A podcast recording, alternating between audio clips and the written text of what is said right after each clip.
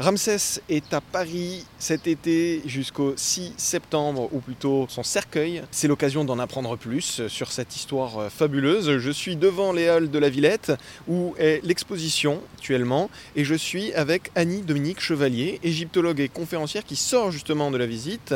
Alors, quelles sont vos premières impressions à chaud de cette exposition? J'ai passé une super visite.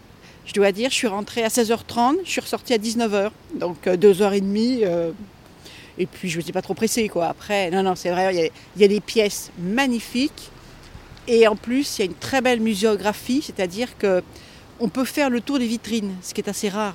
Souvent, on voit les vitrines de face, à la rigueur de côté, tandis que là, les vitrines sont centrales, on peut tourner autour. euh, euh, et ça, et ça c'est très appréciable quand il y a beaucoup de, a beaucoup de bijoux. Et ça, on peut les voir sous différentes formes. quoi. En quel état est le cercueil de Ramsès II Alors, il est dans un état exceptionnel de conservation. Il est en cèdre, il n'est pas bouffé par les bêtes. Il est présenté, on a la chance, il n'y a qu'en France qu'il sera présenté. Euh, L'Égypte euh, l'a prêté à la France pour la remercier de tout ce que la France a fait depuis, depuis Champollion et même avant, depuis, Bonaparte, euh, pour l'Égypte. Bon, c'est vrai que l'année dernière, on a fêté les 200 ans du déchiffrement des hiéroglyphes. Bon, et ça, c'est vraiment un bond en avant.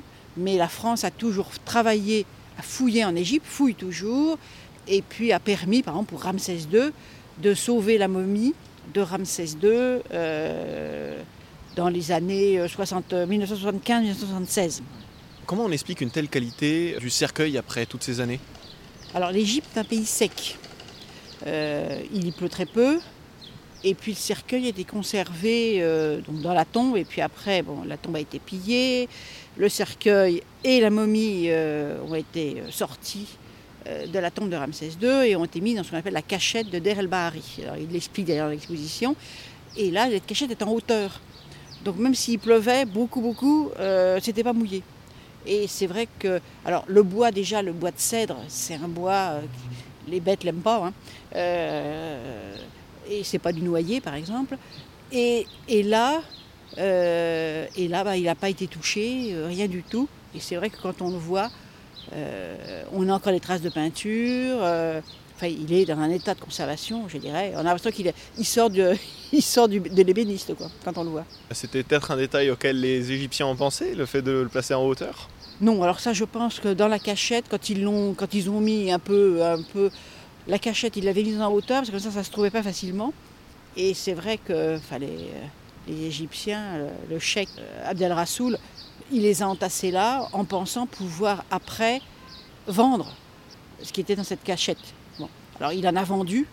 Et puis quand on a vu arriver des pièces extraordinaires au niveau des bijoux et tout ça. la, France à l'époque s'est dit c'est pas possible. Mariette, bon, a dit c'est pas possible. Enfin, de, voir arriver des pièces comme ça sur le marché de l'art. Et puis euh, bon, euh, ils ont enquêté et ils ont trouvé donc ce- cette personne qui après a avoué. hein. bon, ça a été un peu long, mais enfin ça. Bon, et puis c'est là où on a trouvé principalement toutes les momies qui sont aujourd'hui au musée de la civilisation au Caire ont été trouvées dans la cachette. L'exposition Ramsès et l'or des pharaons est à retrouver aux Halles de la Villette à Paris jusqu'au 6 septembre. J'étais avec Annie Dominique Chevalier, égyptologue.